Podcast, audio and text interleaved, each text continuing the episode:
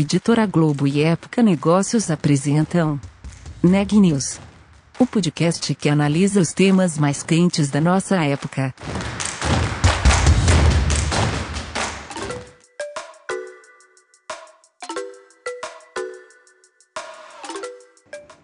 Olá, meu nome é Daniela Frabasile, eu sou da Época Negócios e esse é mais um episódio do Neg News, a nossa série de podcasts sobre a pandemia do novo coronavírus.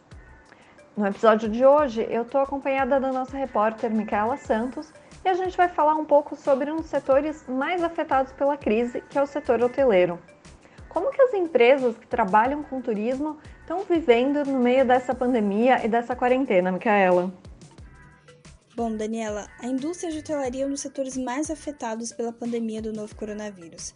E uma das companhias que tem sentido os efeitos dessa crise na pele é a rede multinacional Accor. Com 5 mil hotéis pelo mundo, sendo 3.500 deles fechados por conta da pandemia, a companhia também tem enfrentado sérios desafios no Brasil. De acordo com o CEO Patrick Mendes, o setor já calcula uma queda de 90% nos negócios. Eu conversei com ele para entender como a empresa está se adaptando para superar a crise do coronavírus e os planos da Accor para a retomada.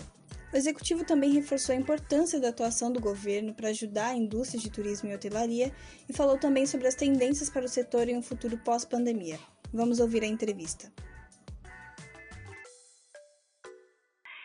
Eu queria começar, então, é, perguntando qual era o momento da Accor antes da pandemia, né? Quais eram os planos da companhia e quais são agora as expectativas da companhia para esse ano? Bom, o, o Grupo Accor é um, é um grupo que fez eh, bastante movimento nos últimos três anos e uh, o momento estava muito bom. Diria que uh, tanto a nível global que a nível regional, nós estamos com 5 mil hotéis hoje em operação e, uh, e mais de mais de 25% em crescimento, ou seja, mais de 1.500 para abrir nos, nos próximos três anos isso a nível global. E na América do Sul estamos com 400 hotéis em operação, sendo 340 no Brasil, e com uhum. mais ou menos 120 eh, hotéis para abrir. Ou seja, estávamos numa, estamos numa, num plano uh, desde 2019 de crescimento, o negócio estava voltando, depois de dois, três anos difíceis, entre 2015 e 2018, uh, realmente 2019 já tinha sido um ano bom e 2020 já estava iniciando com, com um plano bom. Então, uma situação boa e talvez um ponto importante, também eh, em, em um ano e meio decidiu separar a sua atividade de, de real estate, ou seja, de proprietário, e virou uma, uma pura operadora, uh, franqueadora de, de marcas hoteleiras. Então, nós conseguimos, uh, ao longo dos últimos dois anos, adquirir várias marcas e vários grupos, uh, tanto na região aqui como no resto do mundo, estão construindo uma, um, um conglomerado, um grupo forte uh, em termos de distribuição, de gestão de, hotéis, de programas de fidelidade, etc, etc. Então, esse é o momento, digamos, até, até o 15 de março. E como a pandemia tem, tem afetado a Accor, qual, qual que era a taxa de ocupação dos hotéis e como que, como que isso mudou hoje? Ah, isso mudou brutalmente. Uh, realmente, no Brasil, nós até o final de fevereiro estávamos com 9% acima do ano passado, uh, que era já um ano que já tinha sido um ano bom em 2019. Uh, eh, até o dia 10 de março, 15 de março no Brasil ainda estava bem. E de repente caiu. Uh, aconteceu a mesma coisa que aconteceu nas outras zonas. Nós somos presentes em 110 países, então vimos esta onda ou este tsunami chegando uh, no fim, chegando na América do Sul, mas já tinha começado na Ásia uh, há um mês e meio antes, quase dois meses antes, então nós já sabíamos que ia, ia chegar, mas é real que o grupo foi, toda a indústria do turismo, uh, as companhias aéreas, os cruzeiros, os hotéis, foram impactadas com a mesma brutalidade, ou seja, de repente, dia 15 de março, mais ou menos, aqui no Brasil, que foi a data da, a data de, da virada, uhum. caíram, caíram várias reservas e uh, em abril e maio e junho as reservas que estavam previstas caíram de 80% a 90%. Ou seja, uhum. toda a previsão do negócio que estava prevista entre abril e julho, caiu de, subitamente e aconteceu no mundo inteiro. Uhum. Isso foi uma reação, foi uma reação, já estávamos preparados né, aqui, porque, como eu falei, já estava acontecendo em outros países, mas uh, realmente, mesmo se você se prepara, uh, é, um, é um choque para toda a indústria. Uhum.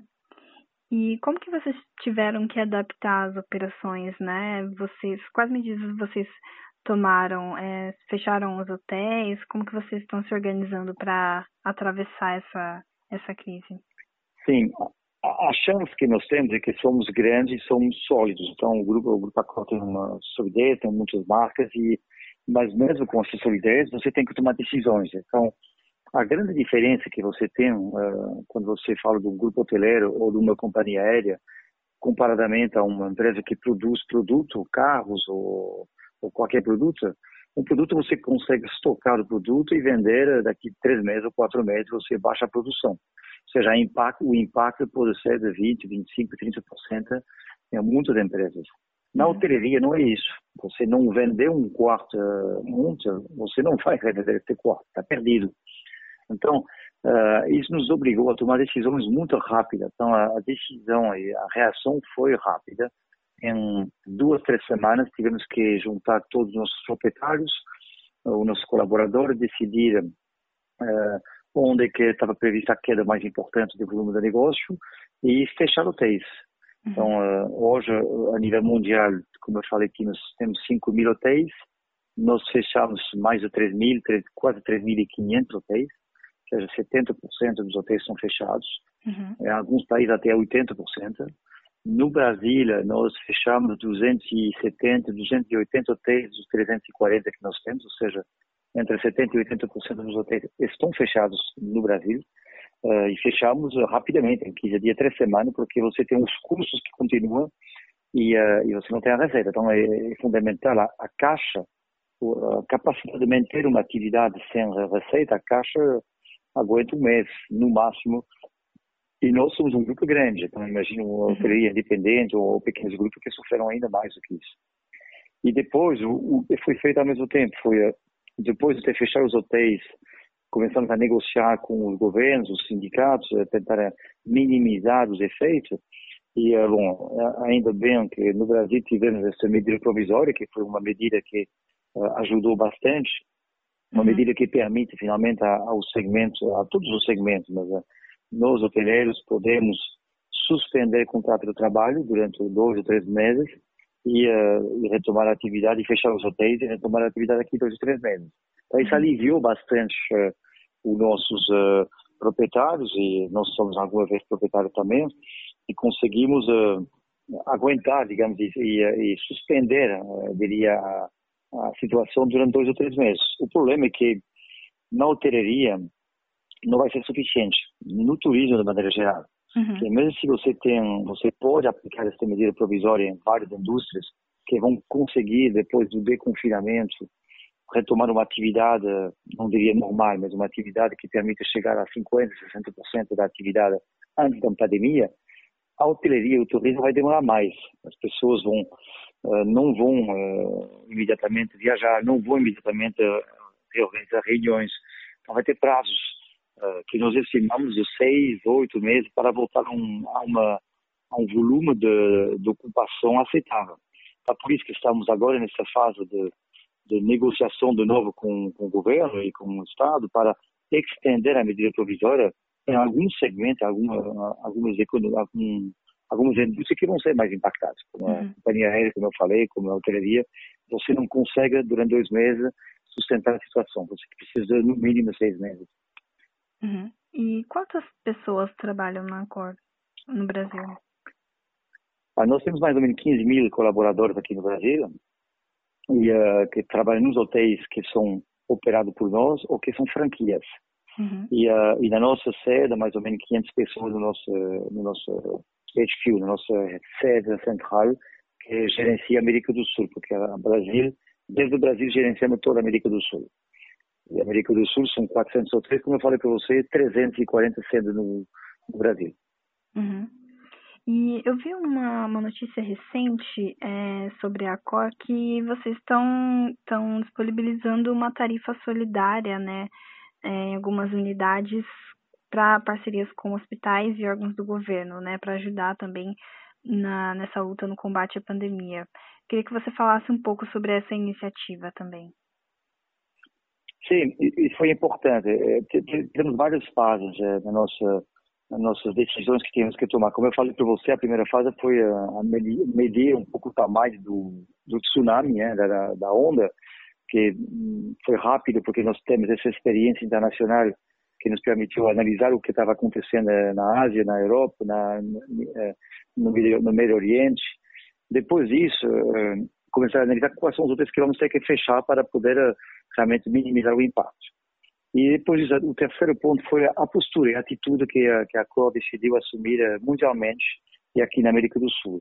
Então, a atitude de, da ajuda, de, nós temos um grupo grande, como eu falei para você, aqui são são, são 340 hotéis no Brasil, então você tem uma capacidade hoteleira muito grande e ociosa, ou seja, com disponibilidade. Uhum. Então, a primeira, nós definimos uh, duas ou três ações já. A primeira foi criar uma, uma tarifa solidária, ou seja, um preço de custo para os hotéis que estão abertos, para vários tipos de pedidos que nós recebemos e que continuamos recebendo. Então, listando dois ou três exemplos. Hospitais. Hospitais que têm médicos, enfermeiras, pessoas que precisam descansar, que não querem voltar para casa, que não têm tempo de voltar para casa. Então, quando tem um hotel próximo de um hospital, nós disponibilizamos e, uh, e tivemos várias, e temos ainda várias pessoas, vários clientes que utilizam nossos hotéis nessas condições. O segundo uso dos hospitais são os, os pacientes. Uh, eu não estou falando dos pacientes Covid, uhum. mas dos pacientes também que estava dentro do, de um hospital esperando uma, uma operação ou, ou numa fase de recuperação e que talvez não precisa de, de uma assistência medical forte, porque nós não somos um hospital. Então. E então também está sendo usado para alguns alguns uh, alguns hotéis. O, o novos chegados agora são uh, consequências do confinamento. Nós temos, por exemplo, a Associação de Mulheres Agredidas. Uhum. Infelizmente subiu subiu seriamente, e não só no Brasil, no mundo inteiro, uh, problema do confinamento, do entendimento e até agressão, agressão e violência conjugal.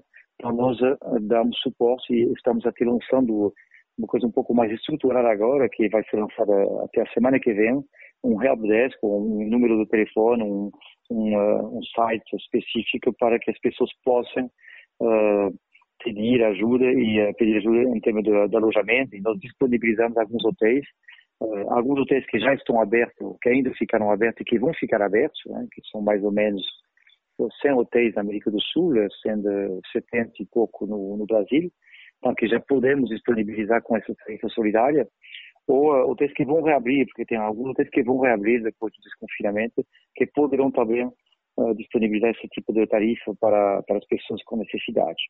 E, por fim, um, um último caso são os, os idosos. Tem como sabemos que temos que separar as pessoas, tem família que querem separar talvez as, as pessoas mais jovens dos idosos, ou ter casa de idoso que que uh, tem alguns casos revelados que querem separar os casos que não são que não têm uh, problema, então isso também está sendo usado, a hoteleria está sendo utilizada. Ou seja, uhum. tem várias medidas ou várias maneiras de utilizar hotéis e, e, e, vai continuar isso, porque tem, vai ter necessidades assim novas que vão aparecer. Uhum. É, você falou também sobre a reabertura dos hotéis. É, quando você acha que que isso deve acontecer na COR e se vocês já têm um plano de, de retomada, né, pensando nesse período pós-pandemia, algo para os próximos meses ou até para o ano que vem? É, é como eu falei para você, a primeira fase foi é, a fase mais crítica, mais difícil, que, que eu diria que, que passou. É, passou e acabou essa semana. Foram quatro semanas, como eu falei, desde, desde o dia mais ou menos 20 de março, então quatro semanas de decisão, fechamento de hotéis, uh, falar com os proprietários, uh, explicar aos colaboradores, negociar com os governos, os diferentes governos, as, as diferentes, os diferentes subsídios. Então, isso foi a fase de desaceleração e de queda do volume muito forte. Agora estamos numa fase um pouco mais positiva, que é preparar a retoma. E preparar a retoma tem vários elementos importantes que temos que preparar. Uhum. Primeiro, é falar com os governos. Eu próprio participo de várias reuniões ou com o nosso, nossas associações, a BIH, o FOB, a BR, o Resorts Brasil, tem todas as, as associações do nosso, do nosso, da nossa indústria para uh, participar num desconfinamento uh, inteligente, digamos, uh, e, e, e, tranquilizado. Então, nós participamos com os governos estaduais e federais sobre a melhor maneira de abrir as indústrias, abrir as cidades e desconfinar de maneira inteligente, utilizando nosso, nossa experiência. Eu falei para vocês, eu posso fazer uma parêntese, talvez, sobre a China, que é um exemplo muito interessante. A China começou a fechar os hotéis em 1 de fevereiro. Nós uhum. fechamos, eh, nós temos há 400 hotéis com a marca Accor e somos sócios de um, de um, eh, de um grupo que se chama Huazhu, que é o número 2 da China, que tem quase um pouco mais de 4 mil hotéis, entre uhum. 4 e 5 mil hotéis. Uh, fecharam todos os hotéis quase entre 1 de fevereiro e, uh, e 15 de março, seis semanas. A partir do 15 de março, começamos a reabrir os hotéis quase todos. E eu diria que hoje, um mês depois, temos 100% dos hotéis na China abertos. Uhum. E foi interessante, porque essas seis semanas de confinamento foram confinamentos pesados, muito rígidos, como vocês devem ter lido ou visto na, na, na TV. Uh, e quando começou a desconfinar, uh, começaram a aparecer três tipos de pedidos. Primeiro, as empresas estão, o Azul, que são marcas econômicas, hotéis de 25 dólares mais ou menos, equivalente aos IBIS que nós temos aqui, uhum. que uh, conseguiram receber volume de negócio, de business, uh, comerciais, uh, a indústria que começaram a, a ter trocos e, e, e viagens e necessidade de hospedagem. Segundo, foram, foram familiares, pessoas que voltaram a, via, a visitar familiares que não viam há dois meses devido ao confinamento. Então, vários pedidos desse tipo, famílias, uh, visitar os pais, os irmãos, os amigos, etc. O terceiro, que, que foi mais surpreendente para nós, foi um, um, um momento significativo na área do lazer. Uhum. E aqui estou falando essencialmente dos hotéis um pouco mais uh, uh, mais luxuosos. Nós temos uh, os Mercure, os Novotel, os, os Grand Mercure, os Sofitel, que abrimos também. E lá temos pedido bastante forte, essencialmente pessoas que viajam de carro, Uhum. ainda não, digamos, a aviação é a última parte da equação. Começou primeiro os carros, os chineses viajando de carros, ainda quatro, cinco, seis horas de viagem num sítio, numa serra ou numa, numa praia e utilizando os hotéis uh, lazer. Então, essa experiência que está acontecendo em vários países agora uh, nos ajuda a explicar como é que nós poderíamos abrir aqui no Brasil de maneira mais rápida. Uh, então, isso foi a primeira, a primeira ação da retorno. A segunda é uh, como abrir. Porque uhum. abrir é, é, importante, mas nós temos que ter processos diferentes, uhum. uh, digamos, processos operacionais diferentes. Tanto como eu falei da China agora, ou da, da França, que também tá, vai reabrir a partir do fim de maio, estamos falando de máscaras obrigatórias, gel, distanciamento, higienização do quarto diferenciado, tratamento do ar-condicionado. Então, tem vários uh, elementos que vão mudar, porque o, o, a pessoa que quer viajar vai querer ser tranquilizada e vai querer ter a certeza que quando ela viaja num hotel ou, ou vai num avião, ela tem todas as normas de sanitização que foram implementadas. Uhum. Então, esse é o segundo trabalho que estamos fazendo aqui. É, bom, evidentemente a Cor uh, atuando globalmente, mas também atuando aqui com a indústria. Não é só o movimento da Cor, é um movimento que toda a indústria tem que fazer para que qualquer pessoa que vai viajar amanhã quase eh, não tem dúvida, porque vai ser até mais mais seguro alguma vez ir no hotel, que nós temos processos muito rígidos, temos sanitização dos espaços muito regular, tem muito mais do que em sua própria casa. Mas vai ser um elemento importante que eu acredito que pode ajudar uh, na, na, retoma mais rápida. Uhum.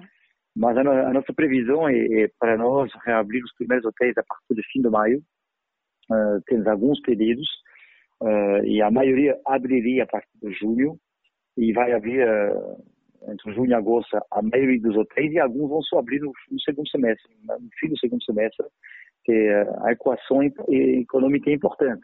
Abrir sem clientes não, não compensa. Então, o hotel tem que ter 20%, 25% de ocupação mínima para poder justificar uma abertura.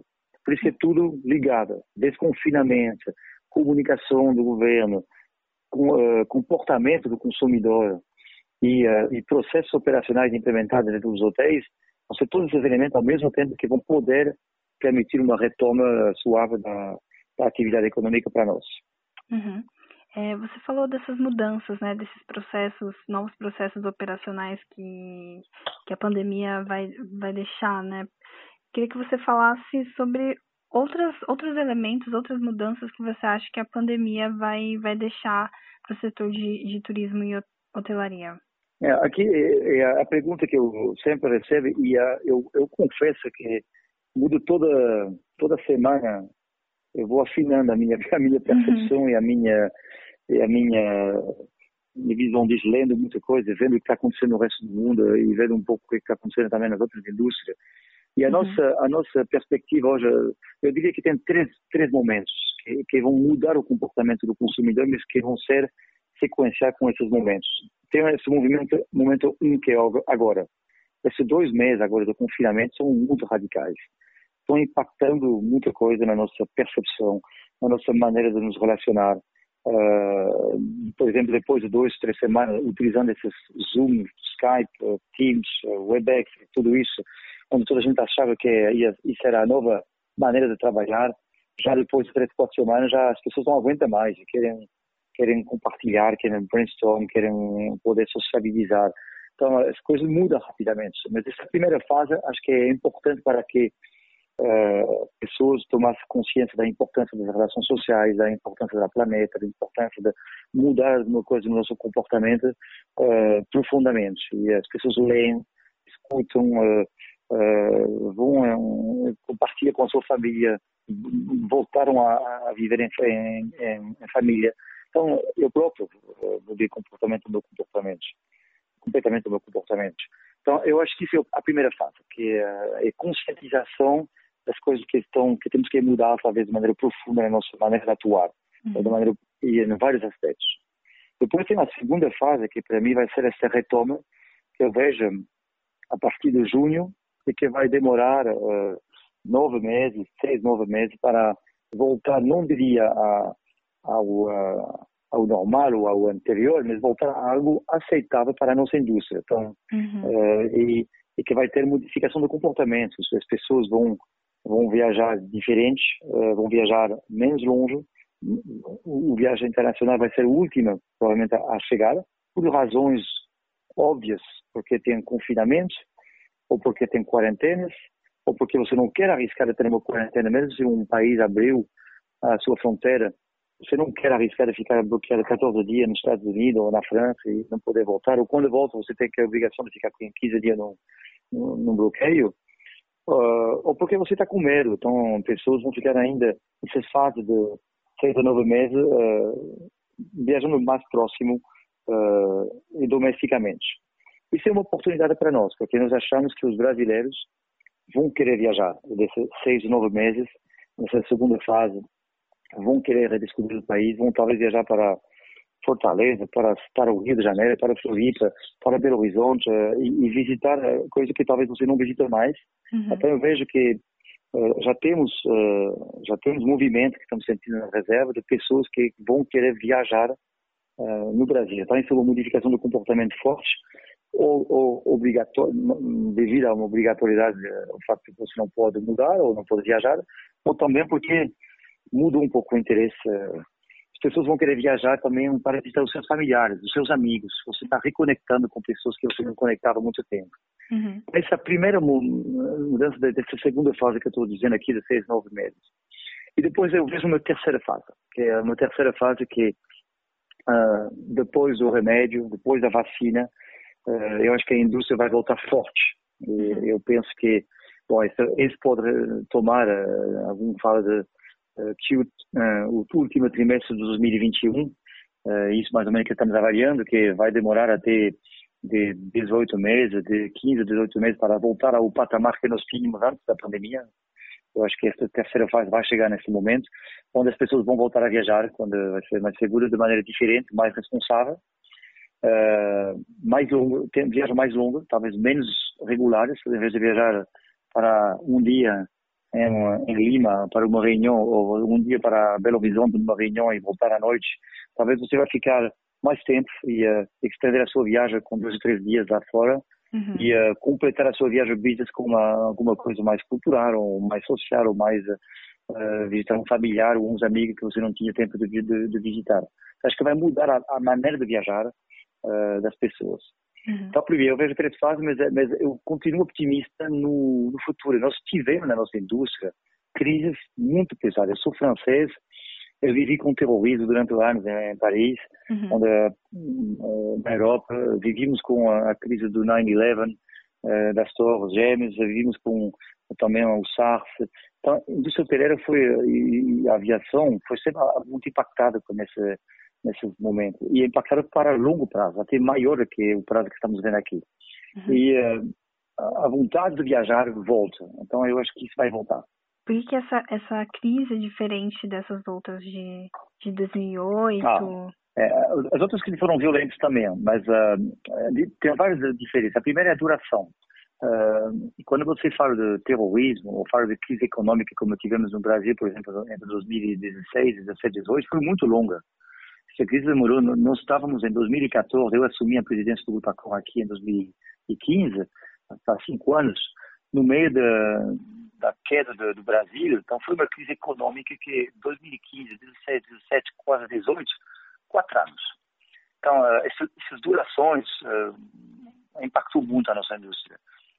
Aqui eu vejo essa crise mais curta, uhum. uh, muito mais profunda, muito mais pesada, muito mais, digamos, radical, mas mais curta, dois meses, como eu falei, muito dura, dois, três meses, seis ou um meses que vai retomar lentamente, e depois uma terceira fase que daqui 15 a 18 meses vai retomar. Essa é a primeira diferença, o prazo. Que, então você tem que ter, para aguentar essa crise, solidez financeira. Uhum. Uh, a Corten, essa solidez financeira, nós, nós anunciamos várias vezes na imprensa, uh, a, nossa, a nossa grande vantagem de ter uma solidez financeira, uma, uma, uma caixa devido à venda de ativos que fizemos no passado que nos dá uma solidez. Um, mas tem que ter essa solidez e tem que ter a ajuda do governo para poder aguentar. Se o governo ajuda a aguentar seis meses, nove meses de crise, vai voltar o turismo normalmente e, e, e rapidamente. Se, a, se não tem ajuda, tem um risco sério que vários uh, pequenos operadores, pequenos hotéis, pequenos restaurantes, uma parte da cadeia turística não aguenta. Uhum. Porque você não, não aguenta quatro, seis meses sem clientes. Então, isso é fundamental uh, para o futuro uh, no Brasil do turismo, que o Brasil pode representar 10, 12% do PIB no futuro. Hoje representa 4, 5%, dependendo dos números, até 6, 7 se você assuma uh, colaterais. Ou, mas ainda é, é, pequeno comparativamente à, à França, à Espanha, à Itália, que depende por 12, 15% do, do PIB depende do turismo. Mas aqui é uma indústria do futuro no Brasil, então temos que proteger essa indústria e esse, esse impacto. A segunda diferença é a, é a profundeza, é a, é a, rapidez, que comparativamente às outras crises.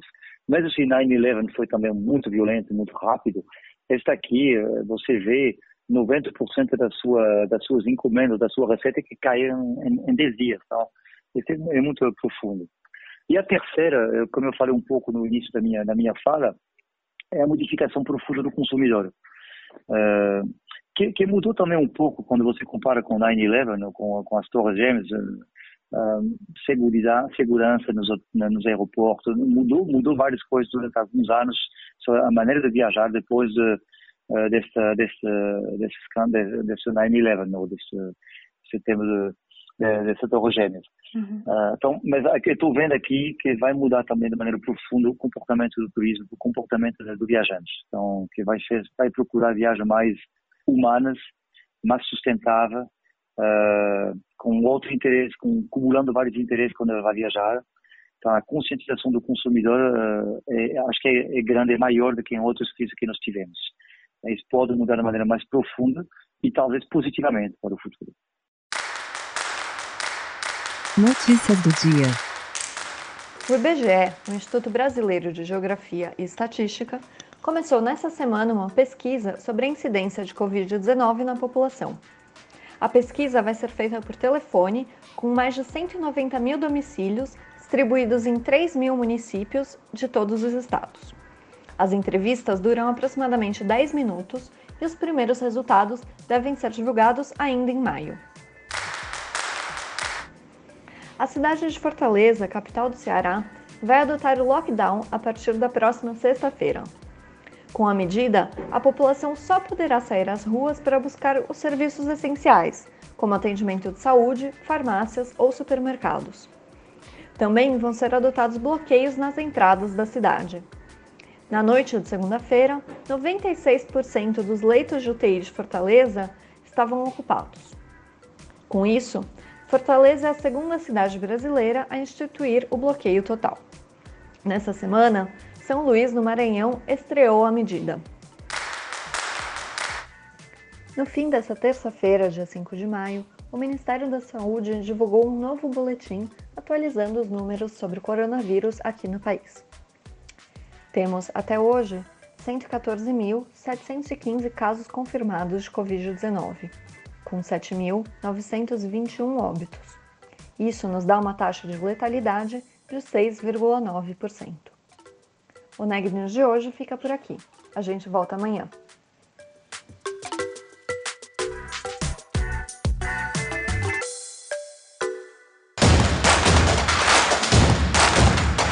Esse podcast é um oferecimento de Época Negócios. Inspiração para inovar. Não deixe de conferir nossos outros podcasts. Presidente Entrevista Presidente. The Office. E os negócios da nossa época. Ouça, acompanhe, compartilhe. Vamos fazer deste podcast o nosso ponto de encontro.